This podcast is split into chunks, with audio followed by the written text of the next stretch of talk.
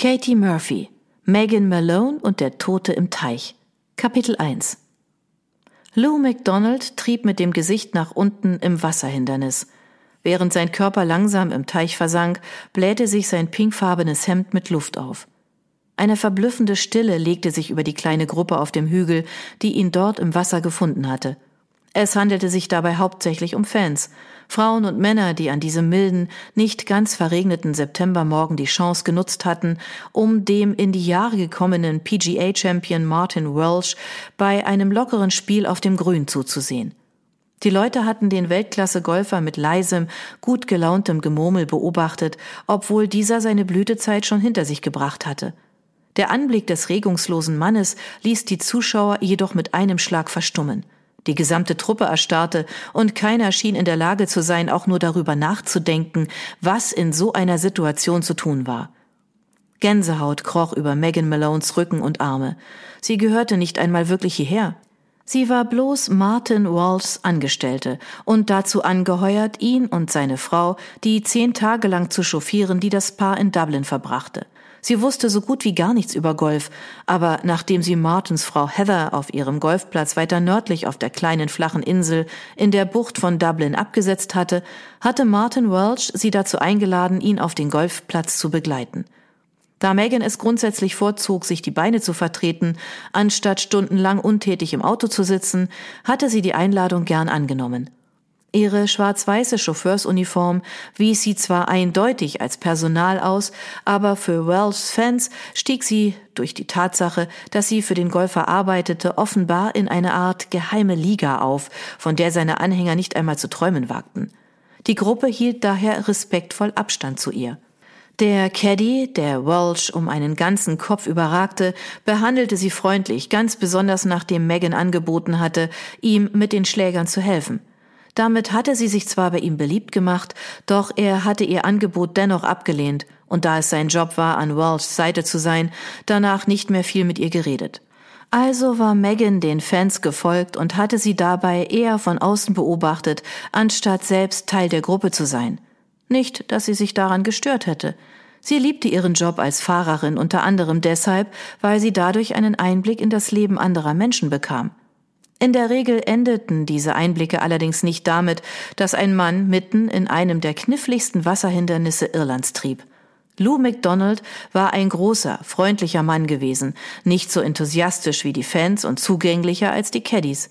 Er hatte im Clubhaus mit Megan geplaudert und fasziniert nachgefragt, wie eine Amerikanerin dazu kam, in Irland als Limousinenfahrerin zu arbeiten Megan hatte ihm die Kurzfassung erzählt. Sie hatte durch ihren Großvater die Staatsbürgerschaft erhalten und dadurch konnten die Iren sie nicht mehr so einfach loswerden. Er hatte gelacht und sie hatte ihm angeboten, ihm die ganze Geschichte zu erzählen, während sie über das Grün spazierten. Daraufhin hatte MacDonald abgewinkt, ihr aber gleichzeitig versprochen, sich der Gruppe an den letzten Löchern anzuschließen, sollte es bis dahin ein wenig wärmer geworden sein. Er hatte gesagt, er würde es ansonsten vorziehen, mit einem Glas Whisky im Warmen zu sitzen, anstatt an einem nebligen frischen Morgen über das feuchte Gras zu stapfen.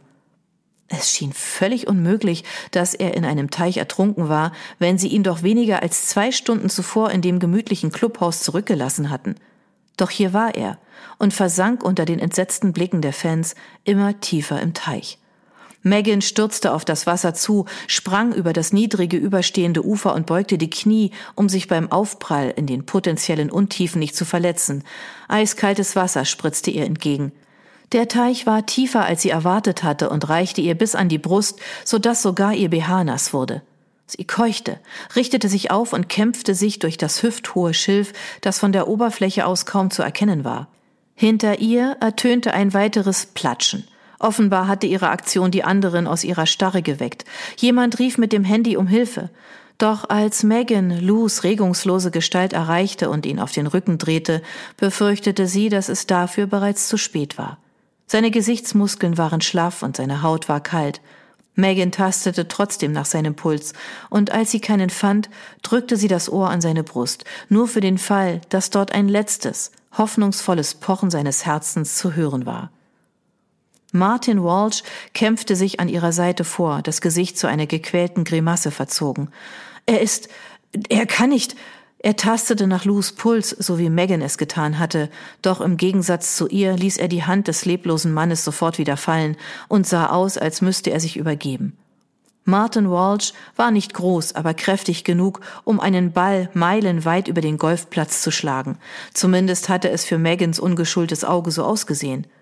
Er war sportlich gebaut, für einen angenehm warmen Tag auf dem Golfplatz gekleidet und zitterte wie ein verängstigtes Tier. Rund um seine braune Iris war das Weiß in Walshs Augen deutlich sichtbar und seine Lippen nahmen bereits eine bläuliche Farbe an. Es ist doch noch nicht einmal eine Stunde her, seit wir uns von ihm verabschiedet haben. Er kann noch nicht so kalt sein. Das liegt am Wasser. Obwohl die irischen Gewässer Mitte September meist am wärmsten waren, war die Temperatur des Teichs beinahe unerträglich. Die Kälte hatte sich bereits durch Megans Oberschenkelmuskulatur gefressen und sog die Wärme regelrecht aus ihrer Körpermitte heraus. Während sie bis zur Hüfte im betäubend kalten Wasser stand, spürte sie, wie der Schlamm vom Grund des Teichs über ihre Schuhe kroch. Es fühlte sich trügerisch warm an. Sie biss auf ihre Unterlippe, starrte Lou an und fasste einen Entschluss. Sie griff nach seinem Arm und wartete mit ihm im Schlepptau zurück zum Ufer. Megan, was tun Sie? Was tun Sie? Martin kämpfte sich hinter ihr durchs Wasser und schlug dabei Wellen, die Megan überholten. Er ist tot. Sollten wir seine Leiche nicht dort lassen, wo wir sie gefunden haben, bis die Polizei kommt? Vielleicht ist er noch gar nicht tot. Kaltes Wasser kann den Metabolismus durch einen Schock herunterfahren. Ich will versuchen, ihn wiederzubeleben, und das ist an Land sehr viel einfacher. Holen Sie etwas Warmes, nehmen Sie den Leuten ihre Mäntel ab. Es gibt ein, Sie erreichte das seichtere Wasser und drehte sich um, damit sie ihn unter den Achselhöhlen packen und den restlichen Weg an Land zerren konnte. Lou MacDonald war bereits zu Lebzeiten kein leichter Mann gewesen, und nun, da sich seine Klamotten mit Wasser vollgesogen hatten und sein schlaffer Körper reglos in Megans Armen hing, hätte sie schwören können, dass er eine Vierteltonne wog. Als sie mit dem Fuß auf dem überhängenden Rand des Teichs ausrutschte, brach ein Stück sandiger Erde ab und platschte ins Wasser. Beinahe hätte Megan Lous Körper aus ihrem Griff verloren. Sie bleckte die Zähne und atmete schwer vor Konzentration, als sie einen weiteren Versuch wagte. Sie machte einen großen, unbeholfenen Schritt nach hinten und versuchte, Lou nach oben zu ziehen. Ihr Rücken schmerzte und ihr Herz schlug so schnell, dass ihre Sicht verschwamm. Schwankend schüttelte sie den Kopf, doch sie war sich selbst nicht sicher, ob sie damit Ich kann das nicht oder Ich werde nicht aufgeben sagen wollte. Martin war inzwischen beinahe grün vor Entsetzen. Dennoch schnappte er sich die Beine des regungslosen Mannes und hob ihn an, während Megan den Großteil des Gewichts rückwärts zerrte. Beim zweiten Anlauf gelang es ihnen, Lou ans Ufer zu befördern. Martin sprang regelrecht aus dem Wasser und Megan plumpste auf ihr Hinterteil, ehe sie sich auf Hände und Knie aufrichtete, um Lous Kopf zur Seite zu drehen. Sie schob die Finger in seinen Mund, bekam die Zunge zu greifen und richtete sie geradeaus, damit er nicht daran ersticken konnte. Wasser floss aus seinem Mundwinkel und Megan hörte, wie sich Martin ein paar Schritte hinter ihr ins Gras übergab. Hier, nehmen Sie. Einer der Zuschauer trat vor und reichte ihr seinen Mantel. Mehr Leute folgten und begannen, in einem zunehmend lauten, chaotischen Stimmengewirr ihre Hilfe anzubieten. Schließlich ergriff eine matronenhafte Frau das Wort. Legen Sie die Mäntel aufeinander auf den Boden und streichen Sie sie glatt. Sie da und Sie da, helfen Sie der Frau, den Körper auf die Mäntel zu heben. Um sie herum gehorchten die Leute artig und selbst inmitten der Krise flammte ein winziger Funke Humor in Megans Brust auf. Offenbar war niemand hier in der Lage, sich der strengen Stimme einer irischen Mermaid zu widersetzen. Ein paar Sekunden später hatten sie Lou auf die Mäntel verfrachtet. Megan kroch ebenfalls auf den Haufen und übte Druck auf Lous Brustbein aus in der Hoffnung, dadurch das Wasser aus seiner Lunge zu pumpen. Die Mäntel waren ein gutes Stück wärmer als das feuchte Gras, und Megan wurde plötzlich bewusst, wie kalt ihr selbst eigentlich war. Jemand mit einem blumig duftenden Parfum und langen lackierten Fingernägeln berührte Megans Schulter. Lassen Sie mich Ihnen helfen, diese nasse Jacke auszuziehen, sprach die Person sanft.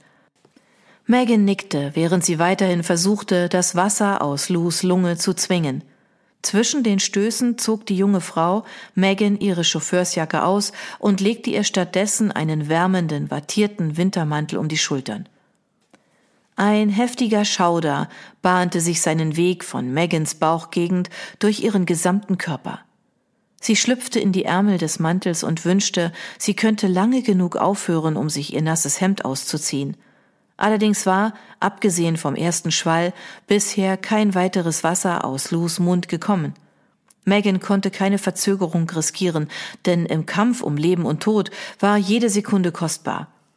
Obwohl nicht mehr als eine, vielleicht zwei Minuten vergangen sein konnten, fühlte es sich an wie eine Ewigkeit.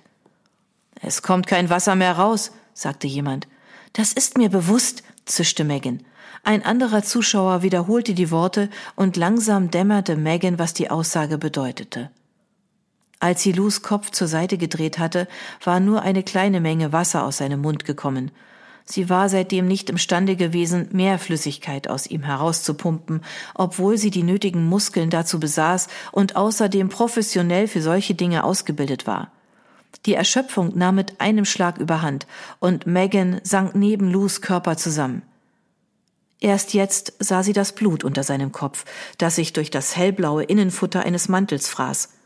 Megan biss die Zähne zusammen und griff nach dem Handy, das sie in ihrer inneren Brusttasche trug. Für die Dauer eines Herzschlags flammte Panik in ihr auf. Das Telefon war nicht dort, wo es sein sollte. Allerdings galt dasselbe auch für die gesamte Innentasche, denn anstelle ihrer Chauffeursjacke trug Megan den Wintermantel einer fremden Person. Sie sah sich um. Ein gutes Dutzend besorgter und schockierter Menschen, vielleicht sogar mehr, hatten sich um sie und die Leiche versammelt.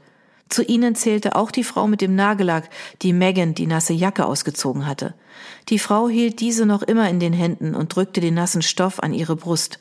Megan hob die Hand und winkte ihr. Die Frau fuhr überrascht zusammen, presste die Jacke fester an sich und sah sich um, als würde sie sich fragen, was Megan von ihr wollte.